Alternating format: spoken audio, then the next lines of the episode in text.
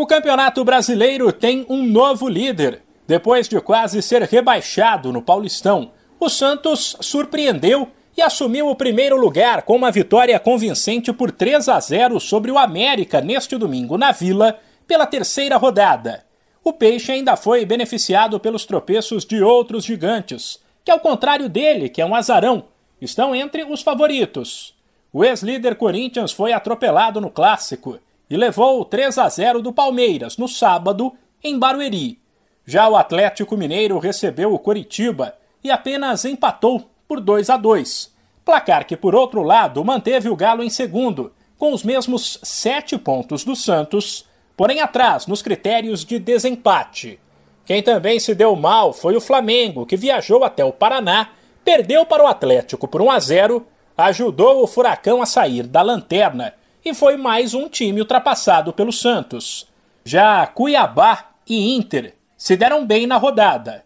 Ambos jogaram fora de casa e venceram por 1 a 0. O time do Centro-Oeste contra o Juventude e os gaúchos contra o Fluminense. Com isso, Cuiabá e Inter, com seis pontos cada, estão no G6 e colados nos líderes. Em Bragança, Red Bull Bragantino e São Paulo empataram por 1 a 1 mesmo placar de Atlético Goianiense e Botafogo. A terceira rodada segue nesta segunda, com Havaí e Goiás, 8 da noite no horário de Brasília, e termina apenas em 1 de junho com o clássico Fortaleza e Ceará, que foi adiado. A classificação do brasileiro é a seguinte: Santos em primeiro com 7 pontos, mesmo número do vice-líder Atlético Mineiro. Depois, dentro do G6, tem o Corinthians, o Cuiabá e o Inter com 6 pontos e o Red Bull Bragantino com 5. Na sequência, vem Palmeiras e Flamengo também com 5. Aí com 4 pontos, o Coritiba, nono colocado, o São Paulo, o Botafogo e o Fluminense.